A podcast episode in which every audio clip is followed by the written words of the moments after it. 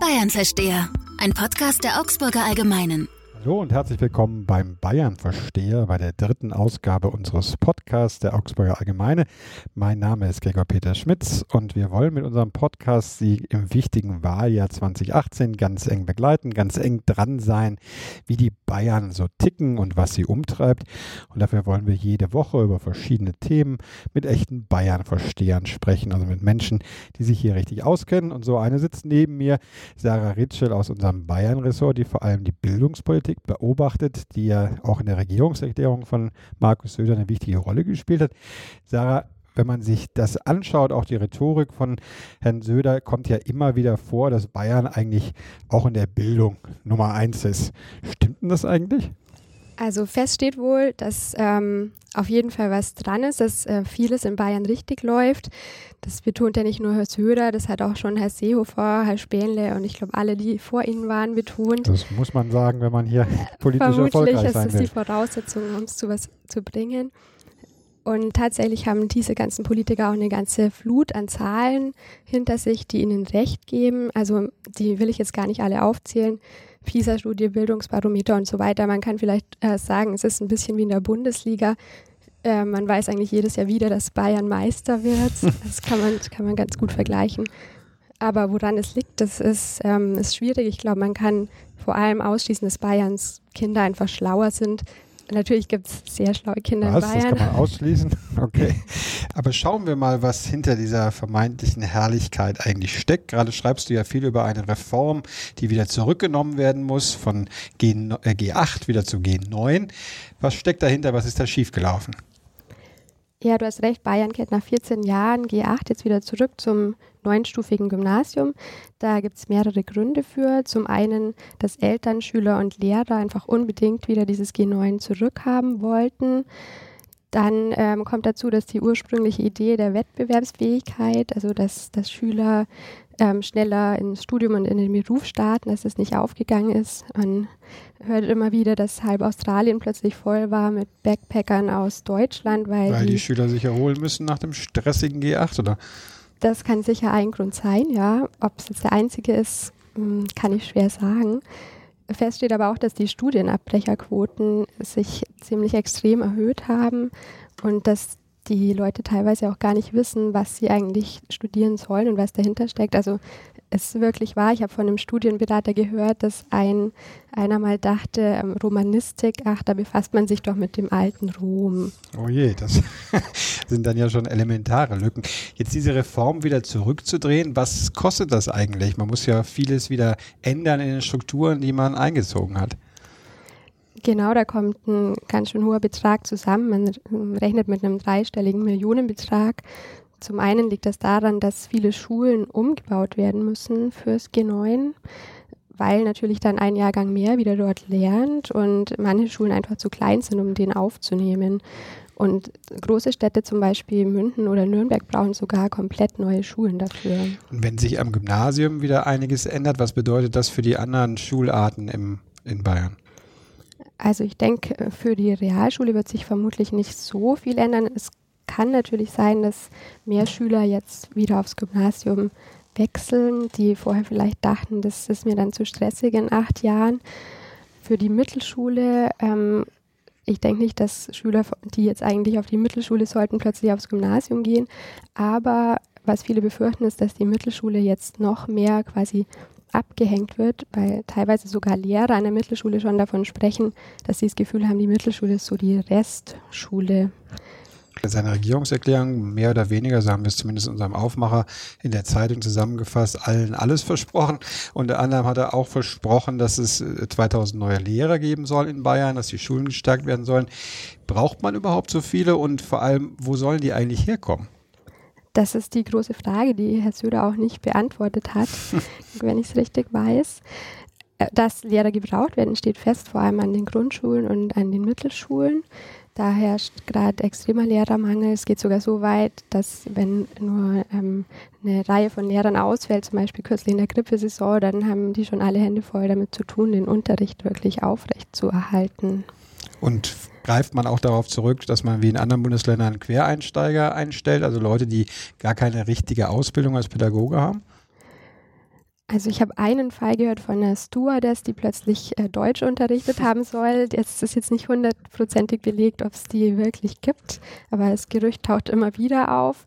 Tatsächlich ist es vor allem so, dass ähm, Lehrer, die eigentlich für Gymnasium und Realschule ausgebildet waren und da keinen Job finden, einfach weil es viel zu viele von ihnen gibt, dann wechseln an die Grund- und Mittelschulen, dass die da nochmal eine extra Ausbildung machen. Wenn man durch die Regierungserklärung durchgeht, fällt einem auch ein Punkt auf, der jetzt als Unterrichtsschwerpunkt äh, unterrichtet werden soll, nämlich Mundart und regionale Kultur. Was genau hat es denn damit auf sich? Sprechen wir dann bald alle Schwäbisch oder Fränkisch oder welchen Dialekt auch immer in der Schule noch? Ja, da bin ich mal gespannt, wie, wie sich das anhört. Ich weiß nicht, ob wir Journalisten dann auch plötzlich alle Schwäbisch und Fränkisch können müssen. Aber ähm, es ist sicher sinnvoll, das einzuführen, auch wenn man natürlich immer ein bisschen beim Herrn Söder den Eindruck hat, dass er das auch macht, um eine Abgrenzung gegenüber anderen Kulturen äh, ja ein bisschen hervorzurufen. Aber manche Schulen machen das tatsächlich jetzt schon selbstständig, auch dass sie mit den Kindern wieder mehr im Dialekt sprechen, sogar teilweise schon im Kindergarten. Ich war da mal bei einem im Kreis Eicher-Friedberg und da war dann auch eine ganz äh, witzige Situation, weil die die kleine Raupe Nimmersatt auf Dialekt durchgenommen haben und dann meinte, auf Schwäbisch, ja. Äh, auf Altbayerisch dann Altbayerisch eher. in dem Fall, okay. Und ein Mädchen meinte dann, sie hat die CD auch zu Hause, aber halt auf Deutsch. Da gibt es offensichtlich schon Und noch Nachholbedarf. Versteht man die Raupe Nimmersatt auf Altbayerisch? Also ich glaube, als Schwabe tut man sich schwer. Wir wollen in unserem Podcast ja jede Woche auch ein bisschen auf Zahlen schauen, denn äh, wir sind eine Partnerschaft eingegangen mit dem Meinungsforschungsinstitut CIVE, die für uns regelmäßig äh, Umfragen durchführt und unter anderem diesmal auch eine mit Bildungsbezug gemacht hat. Ich begrüße unseren Datenexperten äh, Niklas. Wie äh, äußern sich die Bayern denn zu der Frage, ob der Bund eher entscheiden soll bei der Bildungspolitik oder Bayern? Da würde man ja eigentlich denken, dass die Bayern sehr stolz auf ihre Eigenständigkeit sind, dass sie gar nichts davon halten, dass der Bund, wie es ja der Bundesbildungsministerin oder der Bundesregierung im Moment vorschwebt, mehr mitentscheiden soll. Was, was sagen die Zahlen? Also genauso wie du sagst, hätten wir es vermutet. Ähm, da überraschen uns die Bayern aber. Eine Mehrheit sagt, ähm, der Bund soll mehr mitsprechen, soll mehr entscheiden. Das sagen ungefähr 56 Prozent. Während nur ein Drittel sagt, hey, die Landesregierung, gerade die CSU-Regierung mit Söder an der Spitze, soll die Entscheidungen treffen. Wie erklärst du dir das, dass man vielleicht doch auf mehr Geld noch vom Bund hofft? Oder? Es könnte eine Möglichkeit sein. Ähm, dass man vielleicht einfach sagt, es gab in den letzten Jahren in Bayern sehr viel hin und her mit G8, G9, den ganzen Debatten darum, dass die Bayern vielleicht einfach sagen, okay, wir hätten das gern in Deutschland zentral geregelt, vielleicht möchten wir auch eine bessere Vergleichbarkeit mit anderen Bundesländern.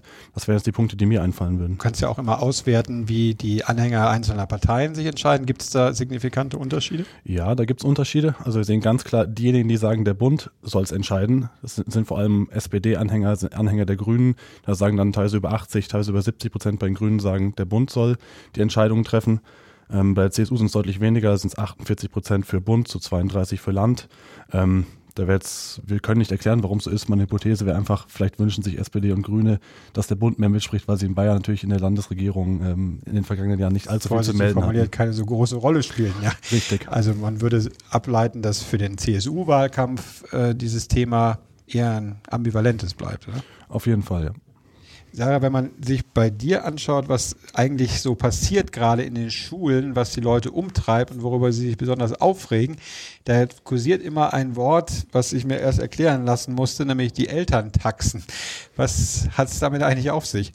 Die Elterntaxis kann man sehen, egal an welcher Schule, wenn man einfach morgens mal vorbeischaut, kurz vor Unterrichtsbeginn. Das sieht dann so aus, dass einfach vor den Schultoren die SUVs kreuz und quer stehen ähm, von Eltern, die ihre Kinder einfach am liebsten bis vors Klassenzimmer fahren würden, die dann direkt vor der Schultür aussteigen lassen und damit die Kinder nicht alleine laufen müssen, aber dadurch natürlich auch wieder selber Gefahrensituationen hervorrufen, indem sie alles zuparken und die Kinder da dann zwischendurch Also die Eltern müssen. sind buchstäblich gefährlich geworden. ist das, ist das äh, nervt das insbesondere Lehrer auch oder wie äh, sind da die Debatten zu? Das nervt Lehrer ganz gehörig, vor allem wenn dann ihre Parkplätze belegt sind, Das ihre auch eigenen. Oh nee, parken auch noch auf dem Lehrerparkplatz. Das ist, dreist das ist wirklich dreist. Wo, wie erklärst du das, diesen, diesen Hang zu, man muss es ja fast Helikoptereltern nennen, also die, die wirklich alles äh, überwachen wollen? Und ist das äh, ein Trend, der jetzt auch in Bayern angekommen ist oder sind die Bayern da einfach besonders schlimm drin? Also ich glaube, das kann man in ganz Deutschland tatsächlich beobachten. Es haben einfach viele Eltern sind besorgt um ihre Kinder, haben vielleicht ein bisschen Angst, wenn die sich alleine auf den Weg machen.